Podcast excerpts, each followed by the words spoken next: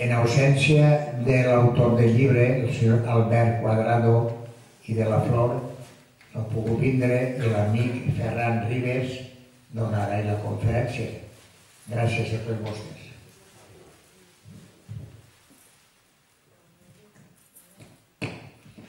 Gràcies, Pepe. Bé, doncs, la nostra intenció avui era presentar el llibre, que vinguera l'autor, que és el que més sap sobre el llibre. Se me sent bé per allà al final? Molt bé. Bé, pues eh, este llibre del que vos vinc a parlar, Conquista i repartiment del Regne de València, és el segon llibre que publiquem des de l'Institut d'Estudis Valencians i bé, doncs pensem que la llavor editorial doncs, és important per aportar eh, arguments, per a demostrar que la cultura valenciana continua viva i bé, doncs, per això des de fa poc de temps hem pogut començar a publicar llibres i tenim més projectes per davant per a publicar noves aportacions que esperem pues, que siguin interessants per, a, per als valencianistes i, i per a tots els valencians. Bé, doncs el llibre, com ha dit Pepe, és Conquista i repartiment del Regne de València. Este llibre és una revisió a les teories que han intentat explicar o relatar la conquista i repartiment del Regne de València. I en el títol apareix les paraules conquista i repartiment eh, hi ha un, un cert debat entre el concepte de si és una conquista o és una reconquista. Albert en el llibre aporta de que les persones que venen a conquistar el regne de València en companyia de Jaume I no són els antics moraors, els antics amos del regne, per tant no estarien davant d'una reconquista, sinó seria una conquista, perquè Aragó, la corona d'Aragó no havia manat mai sobre València, per tant estem davant d'una conquista, però també està el cas de que aquestes terres eren eh, de religió cristiana durant l'última part de l'imperi romà, del, del control romà sobre les terres valencianes. Després els visigots també eren eh, gent cristiana, Entonces sí que se pot eh, parlar d'una reconquista perquè eh, una terra que sigut cristiana torna a ser cristiana de nou i per això eh, podem aplicar aquest concepte de reconquista. Albert en el llibre nos parla de les diferents fases en què va ser conquistar València. Primer fa una introducció eh, a tot el que va passar antes de Jaume I. Eh, els processos històrics porten un, són processos, no és un acte de que en tal dia va passar això. Però què porta a que aquest acte, a que aquesta batalla se guanyi i se perga. No? Hi ha tot un procés que ell explica en el llibre. Hi ha, el, allò de, de Jaume I, Alfons II d'Aragó i posteriorment Pere II el catòlic, van intentar eh, conquistar València, per almenys eh, fent incursions, algo que era molt habitual en l'època, pues, per obtindre botins, per, per obtindre botí, per obtindre diners, per a... Entonces, mm, en la primera fase de la conquista, des de, mil, de l'any 1100 a 1263, n'hi ha moltes conquistes puntuals, com els castells d'Ademús, de Castellfabí, posa setges a Morvedre en 1177, en 1172 arriba a València i Alzira, vull dir que en l'època anterior, a 1938, a aquesta conquista ja definitiva de València, se produeixen diferents intents de conquistar ciutats, de, però pareix que en aquesta en època el poderío mus, militar musulmà encara predomina i entonces simplement són xicotetes incursions però que no, al final no queden en res. Sempre són ràcies que diuen no? per a conquistar, per obtenir botí, per a tindre riquers, però no, no colla eh, aquests intents. També ens relata durant aquest mateix període la inestabilitat política que n'hi ha a València.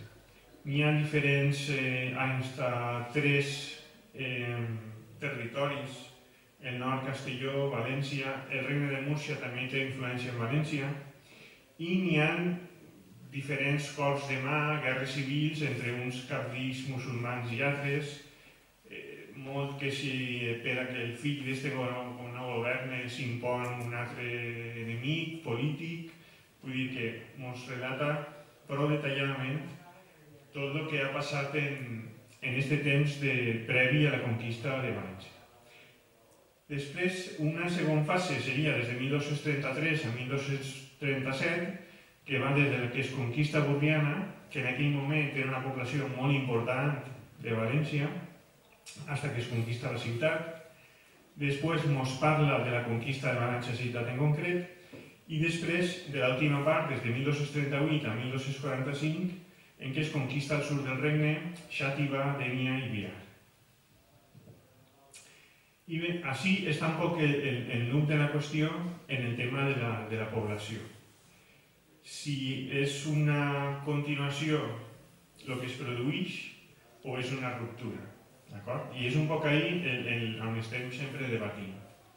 Si van arribar eh, els cristians, deixem-ho així, i van eliminar la població musulmana, o va arribar un contingent cristià, però que la població musulmana va permanèixer en una gran part, i s'assenten els cristians, però els musulmans continuen vivint en una gran part en, en València. Se'n va, a lo millor, la superestructura, els jutges, els que manaven, els governadors, que potser sí que són expulsats, però se manté. I ahir un poc el, el, el toc, la pedra de toc, no? Sempre estem que si van vindre més catalans, van vindre menys, que si s'expulsen, si no... En, el tercer, en un capítol posterior he parlat més, més detalladament de la, de la demografia, de la població.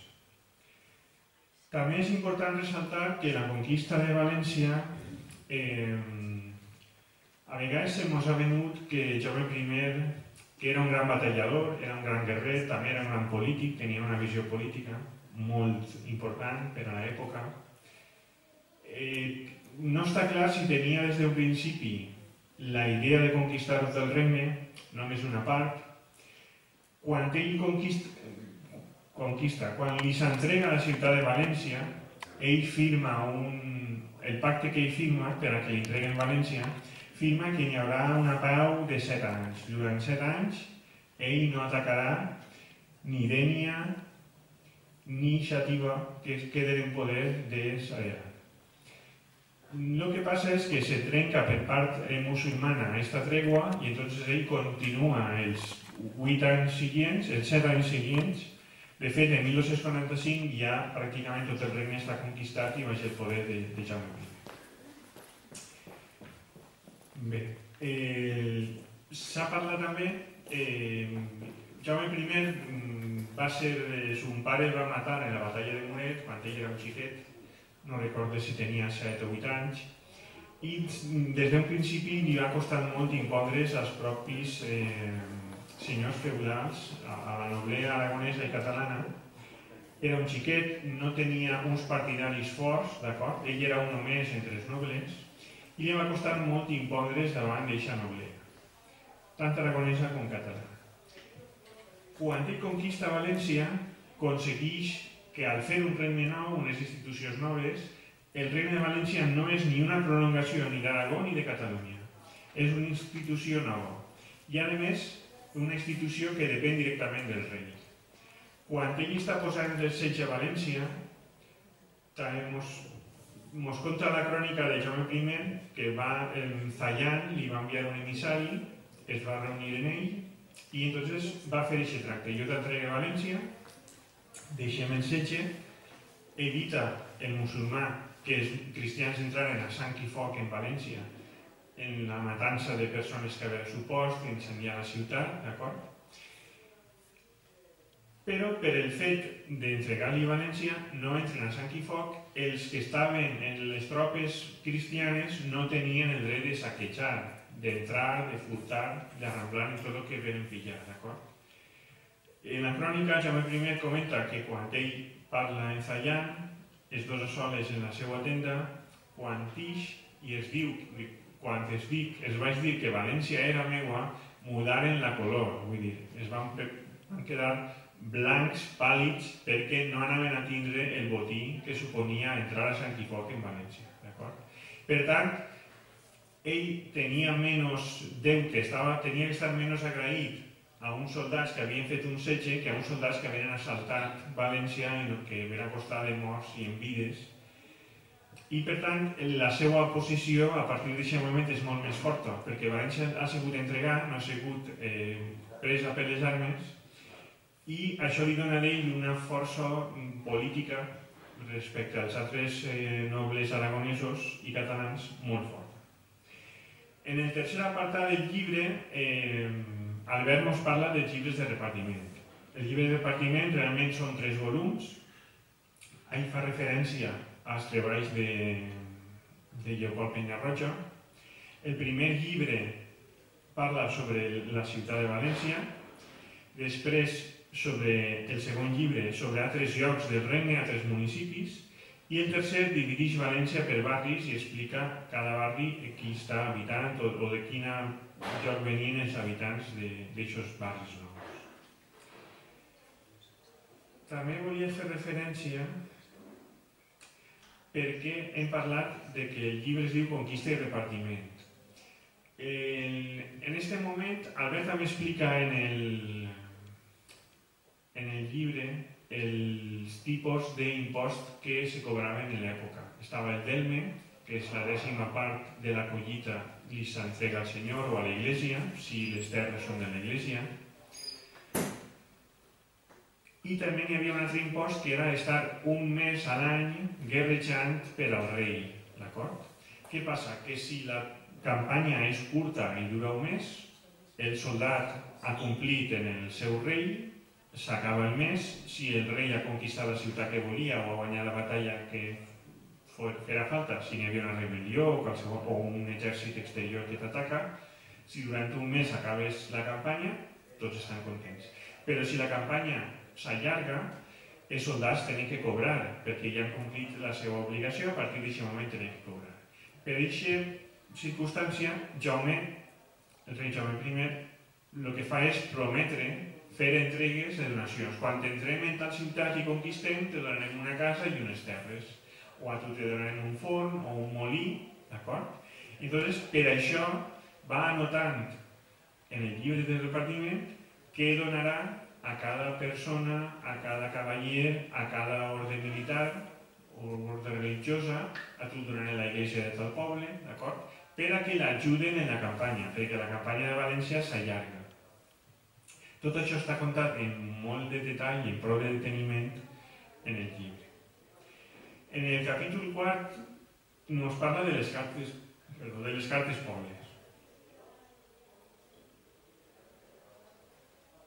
La Carta Pobla és un document legal que estableix les condicions eh, quins territoris se reparteixen, quins privilegis tindran les persones que vagin a repoblar a, a establir-se en aquesta població. De manera que en moltes d'aquestes cartes s'explica si pagarà eh, impost o no pagarà. Clar, el que li interessa al rei és que mm, famílies cristianes vinguen a ocupar ciutats probablement algunes abandonades per els musulmans, però altres per a que vinguin a mesclar-se entre els musulmans i a controlar i a dirigir les ciutats i pobles que estan en el Regne de València i que el rei necessita que siguin fidels a ell per a evitar eh, possibles rebel·lions o qualsevol tipus de problema. El llibre se transcriuen moltes eh, cartes pobles. Per exemple, està la de Castelló, la de Borriana, la de Vilareal, Massarrojos, Bocairent, Onda, Vilajoiosa, Vallduxó, Elx o Catí. Totes aquestes cartes pobles estan en el llibre.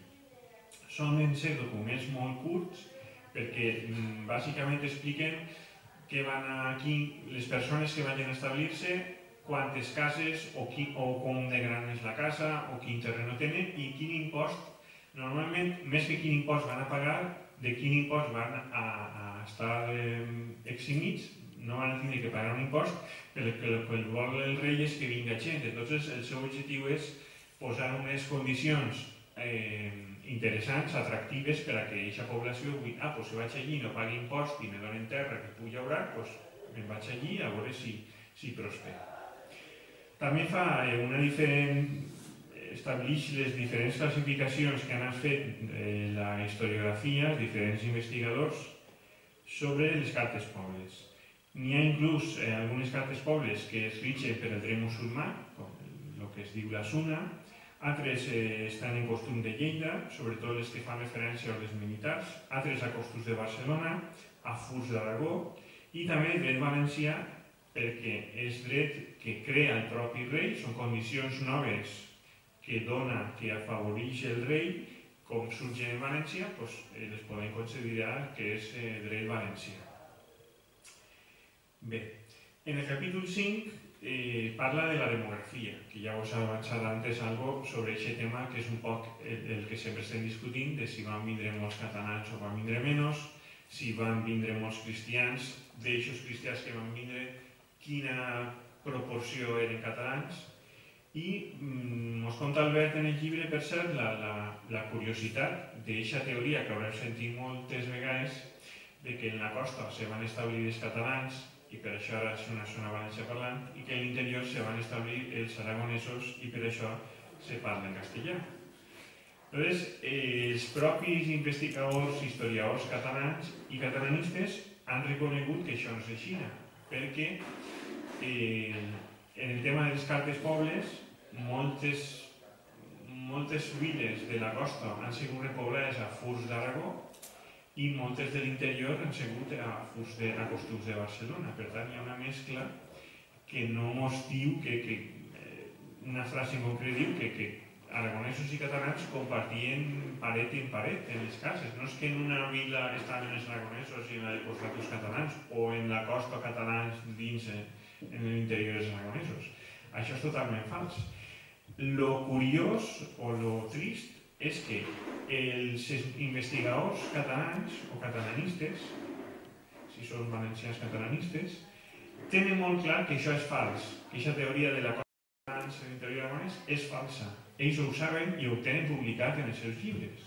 Però en els nostres col·legis, en les nostres conversacions en qualsevol catalanisme, catalanista, aquesta teoria continua donant per ell. Vull dir que els mateixos teòrics catalans l'han rebutjat perquè els datos neguen aquesta opció, aquesta realitat, però eh, continua sent Vox Populi, aquesta teoria la continuen defendent i la continuen parlant. Bé, també és curiós eh, que n'hi ha una repoblació interna, és dir, musulmans que potser vivien en Vila-real venen a viure a València o a Xàtiva o gent de Xàtiva a viure a Dènia, vull dir que no sempre venen de fora a repoblar València, sinó que hi una certa repoblació interna de, de, de que ja vivien així, que simplement canvien d'ubicació. Així Albert s'apoya sobretot en els treballs d'Ubieto i de Lloclop Penyarroja. Bé.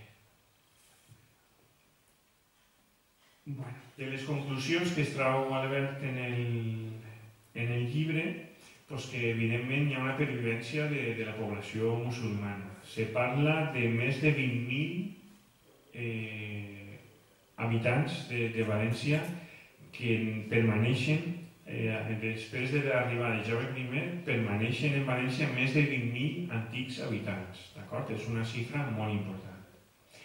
Segons dedueixen Ampar Cabanes des del llibre del repartiment, apenes n'hi ha uns, miler, uns mils de persones, el llibre de repartiment apenes refleja 2.000, 3.000 persones, d'acord? En tots els llibres de repartiment. Comparat amb 20.000 pobladors que se queden a Ciutat de València, doncs clar, és, és un, una proporció molt xicoteta la, la que arriba. Eh, se parla d'un 5% els que arriben en Jaume I i en les primeres dècades apenas són el 5% de la població que ja està establida. Clar, eh, la lògica a vegades ens traiciona, no? i n'hi ha que anar als documents i n'hi ha que aportar proves. Per una població en València del, mil, del segle XIII, de l'any 1200 o 1220, en una terra que té eh, una riquesa, una agricultura rica, no? que produeix, que, que n'hi ha arròs, que n'hi ha diferents cultius, no? la, la vinya, l'olivera, etc., és un lloc on se viu bé, on no estem en un desert, no estem en una zona àrida que no puga menjar la gent. Llavors hi ha una població eh, en l'època musulmana en València molt important. I quan venen Jaume I ve en unes tropes, en, venen soldats, i el que té que fer és oferir condicions bones per a que vinguen nous pobladors.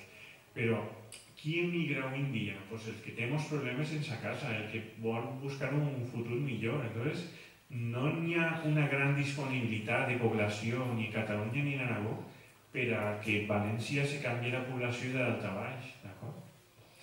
I bueno, tots els autors, els que refereix Albert en, en esta obra, pues la conclusió és això, que apenas un 5% representa els nouvinguts respecte a la població que ja està i dels nouvinguts apenas un 10% eren catalans.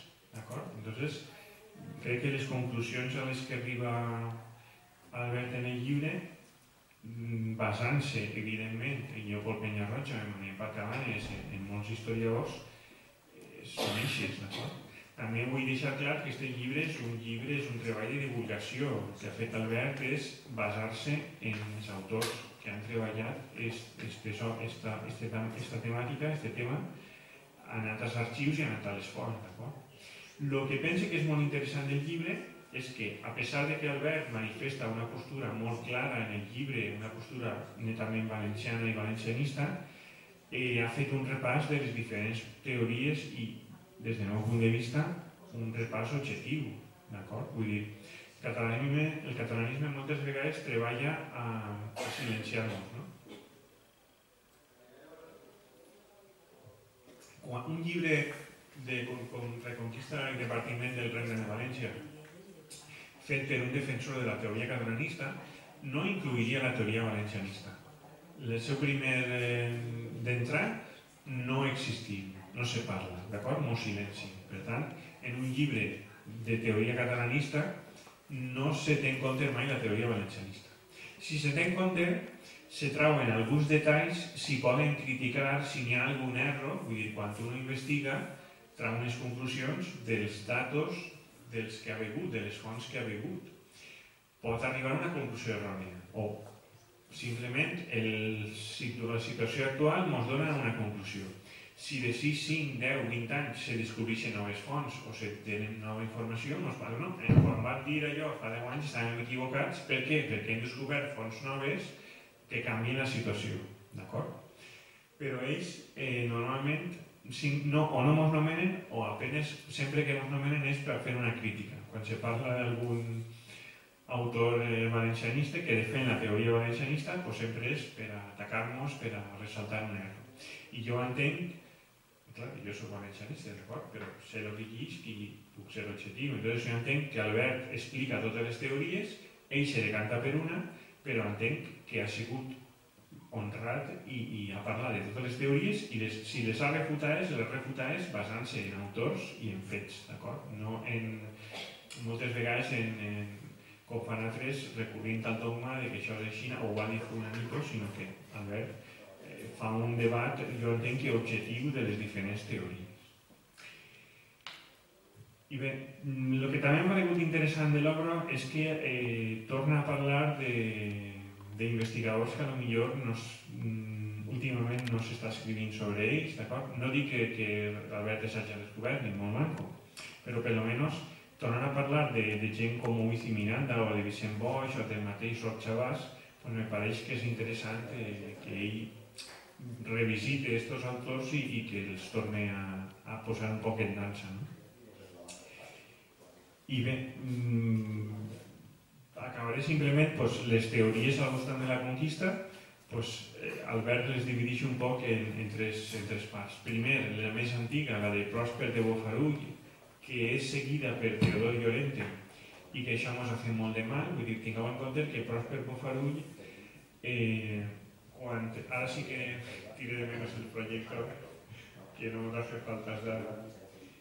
En el, en el llibre n'hi ha alguns eh, documents, d'acord, algunes reproduccions per a il·lustrar eh, el text. També hi ha mapes, per exemple, interessants de les cartes pobles quin dret se seguia en cada cada poble. El llibre té algunes il·lustracions que també són interessants i mapes que aporten informació. Així tinc la fulla. Vale. No sé si es veurà, però en el llibre de repartiment està ple de creus, d'acord? Prosper Bonfarull interpreta que les creus vol dir que les persones no, aquesta donació no s'ha fet i se tatxa, d'acord? Però més tard, quan se transcriu Cabanes i Ferrer, transcriuen el llibre de repartiment de la dècada de 70 i 80, apleguen a la, a la conclusió justament contrària. Vull dir, quan se fa entrega de la casa o dels terrenos o de l'hort, en aquest moment se fa una creu perquè ja no fa falta que si no ho tinguem en compte. Això s'ha donat, doncs ja no cal tindreu en compte. Podem... Però és clar, és tot el contrari els que es pensava el senyor Prosper de Bufalú i que no havien vingut són els que efectivament s'han fet l'entrega de la casa perquè la persona vingut i ha pres possessió del bé. D'acord? I per últim, eh, en els últims anys, les últimes aportacions han sigut per part de Guinot, que és un professor de la Universitat de València, des de la part catalanista, i d'Empar Cabanes, que ha fet nous estudis de repartiment. I això és un poc eh, les últimes novetats eh, estan ahí, entre el debat entre Guinot i Cabanes. Guinot s'ha posat a estudiar els llinatges de les persones i basant-se en els llinatges pues, ell comença a decidir si és català o és aragonès i en això ens diu, bueno, pues, si són 200 pues, han vingut 100 catalans i 100 aragonesos o 150 i 50 però clar, Cabanes ha publicat eh, artículs i llibres posant eh, en evidència que, que la manera o, o els criteris que gasta Guinot per a decidir si un llinatge és català o és aragonès pues no estan clars ni, ni són... Eh, vull dir, jo crec que, que Cabanes tira per terra les teories de Guinot perquè a vegades assigna molt a la lleugera eh, llinatges a origen català i clar, per desgràcia, el que vos comentava un poc de l'objectivitat i, i la mesura no? i el trellat, sinó sempre grana cap a sa casa, no? sempre si n'hi ha dubte és català Llavors, clar, Cabanes ha fet una obra important criticant i atacant aquesta aportació que fet Guinot. El llibre es dia, si no recordem mal, dels repobladors del Regne de València, és el de Guinot, i bueno, Cabanes pues, ha, ha contraatacat eh, exponent això de que els seus criteris no, no són fiables o, o són molt opinables. Bé, doncs, eh, en principi, això és un poc el, contingut del llibre. Crec que és una aportació interessant. Com he dit, no és una investigació de primera mà, vull dir, Albert no ha estat en els consultants del llibre del Regne de València, no ha estat en els arxius. El que ha fet és eh, fer-nos una obra, crec jo, interessant, de difusió de com està la situació, com s'ha explicat la conquista i el repartiment de València a lo llarg de la història, des de Prosper de Bufarú i des de Teodor Llorente, hasta les últimes teories d'avui dia. Penso que és un llibre que sintetitza molt bé aquest tema que sempre estem, si vam vindre molts, si vam vindre pocs, i ens dona una visió de conjunt, jo penso que interessant sobre, sobre el tema, sobre la conquista i, i el repartiment del, Regne de València. En principi, és això. Si voleu fer alguna pregunta, gràcies. Si, si voleu preguntar-li alguna cosa a Ferran,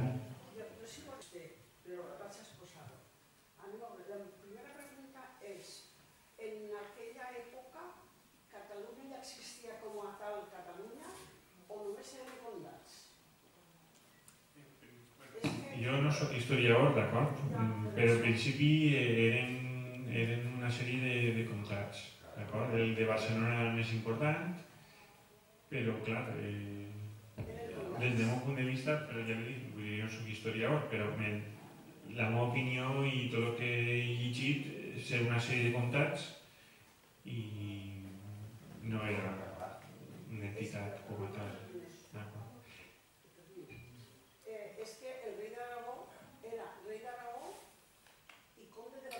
Sí, sí, mira. Mm. Si, si Catalunya existia com a tal Catalunya, que jo me pense que no, però bueno, la segona pregunta és, en aquella època, quanta població hi havia en Aragó i en els condats de lo que després va ser Catalunya? A mi. poder repoblar València, que era, crec que era la segona ciutat més poblada de la península ibèrica,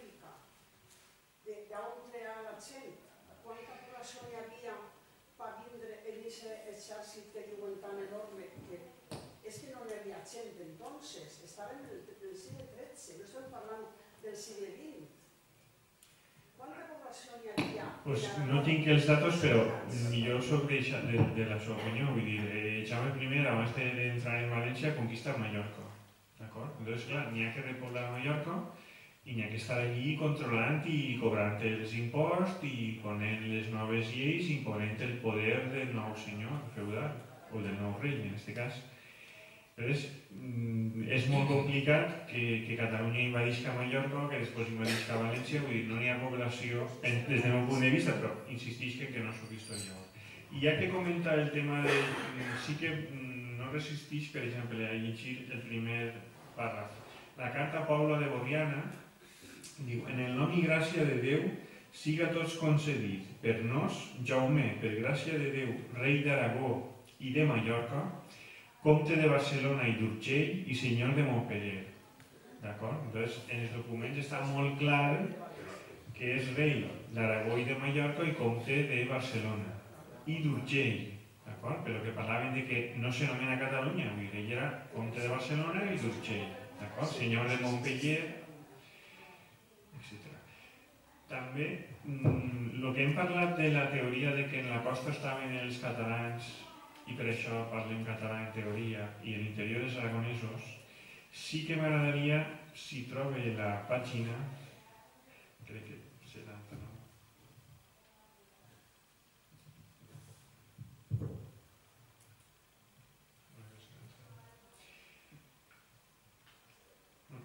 La siguiente pregunta, por favor, es que no trobé lo que voy Perdona, echo de menos en la, en el- en la explicación que has dado también del libro, echo de menos el dice del aveillamiento, que no son los que vinieron, sino los que se quedaron.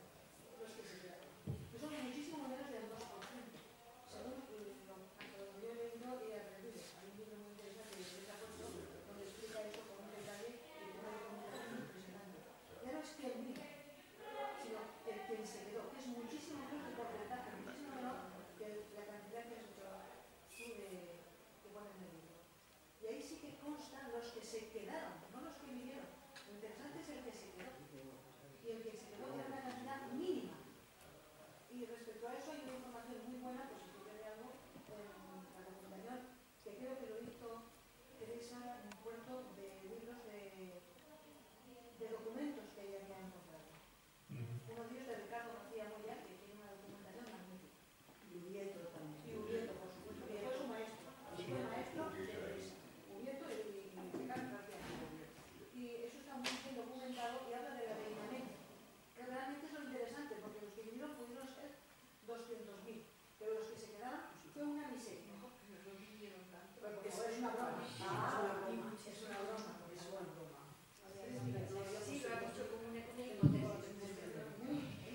Sí, mm, sé no poder contestar-te perquè no, no soc historiador, però, per exemple, sí que Ampar Cabanes ha publicat en l'editorial eh, Fil d'Anal, fa uns anys, sí que va publicar un volum dels avinaments, per exemple, això és una font. El que volia comentar-vos, per exemple, en el llibre també apareix, se parla un poc de la llengua dels conquistadors, que en teoria era el castellà aragonès, però clar, en, es que en, en aquell moment en aragonès se parlava l'aragonès, no se parlava castellà, d'acord? Mm, per exemple, qui demanda heretat a filla quan pren marit, eh, és el fur de Jaca, d'acord? Que és, és, està molt al nord, d'acord? En Cris d'Aragó, Jaca està quasi en els Pirineus.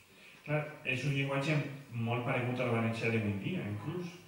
Heretat a filla quan pren marit, la heretat serà del paire i de la maire de la maire de la massipa. Si pujat el gendre, el, el gendre serà el, el, gendre, ¿vale? Ella volen vendre aquella heretat tenant que hi ha fills o filles, no la devem vendre si no dan fiances al paire i la maire. Que els diners que n'hauran d'aquella heretat que los metan en altra tan bona heretat en un altre tan convenient lloc que, per, que si per aventura la massipa mor sense fills o sense filles après de la viuditat del marit d'acord? Torn lliurement de sense embarc al paire en la maire, vull dir que és un llenguatge que no és un castellà d'avui en dia, d'acord? Té moltes paraules valencianes també. Entonces també eh, això, des del meu desconeixement, d'acord?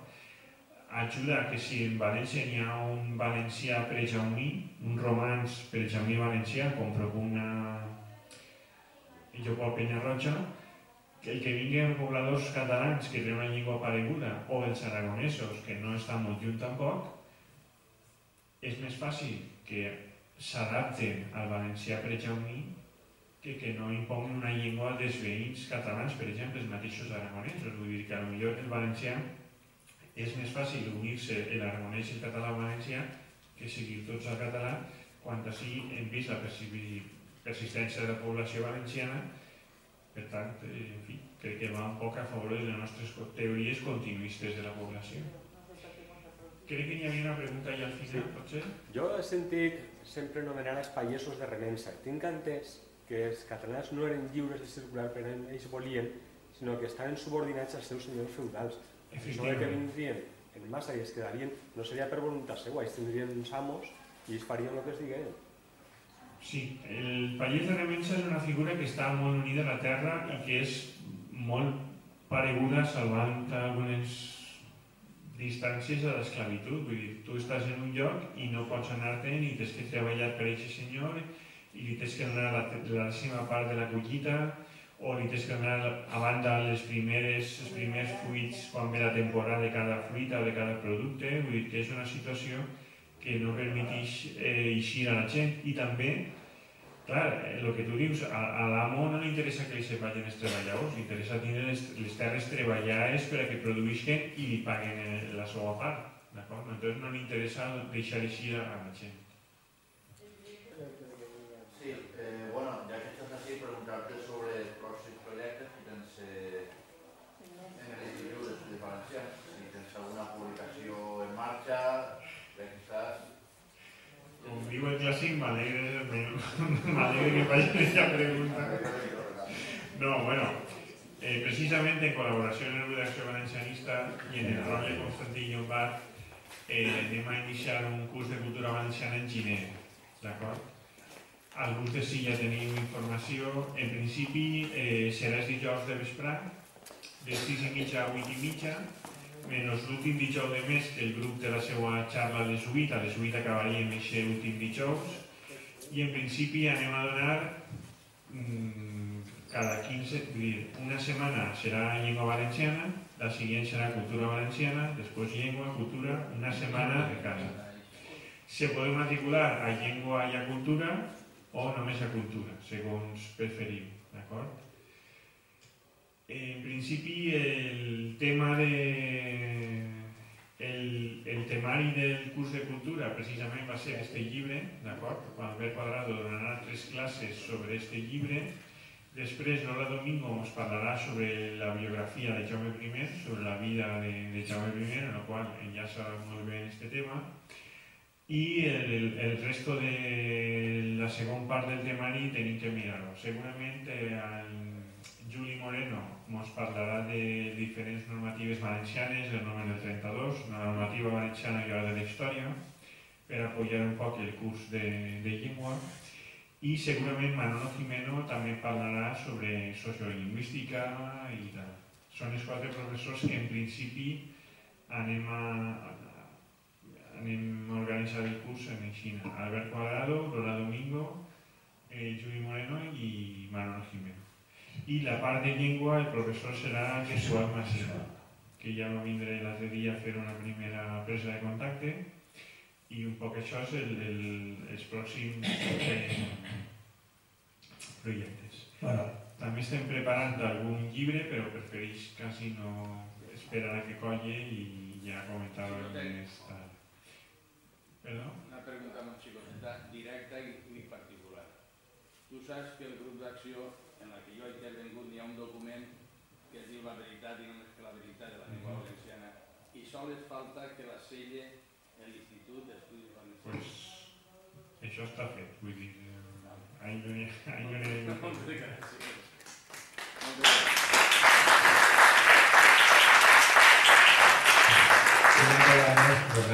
Gràcies, l'amic Ferran, i el que ha dit dels cursos de llengua i de cultura i d'història, els socis del grup d'acció valencianista, jo és que sempre dic grup d'acció valencianista, el delegat no me cau bé, eh, teniu un preu especial per a aquests cursos. Este llibre, per supost, està en la pareta. Jo crec que degueu de comprar-lo perquè és molt interessant, perquè he vist inclús el retrato de l'amic Oviedo, que un amic, com haveu dit, ha treballat molt per València. Una vegada més, moltes gràcies, Ferran Ribes, perquè de, últimament estem col·laborant molt amb l'Institut d'Estudis Valencians i el grup d'això valencianista que últimament, avui diran que no tinc per què dir això, estem obrint-se a totes les entitats culturals del Regne de València.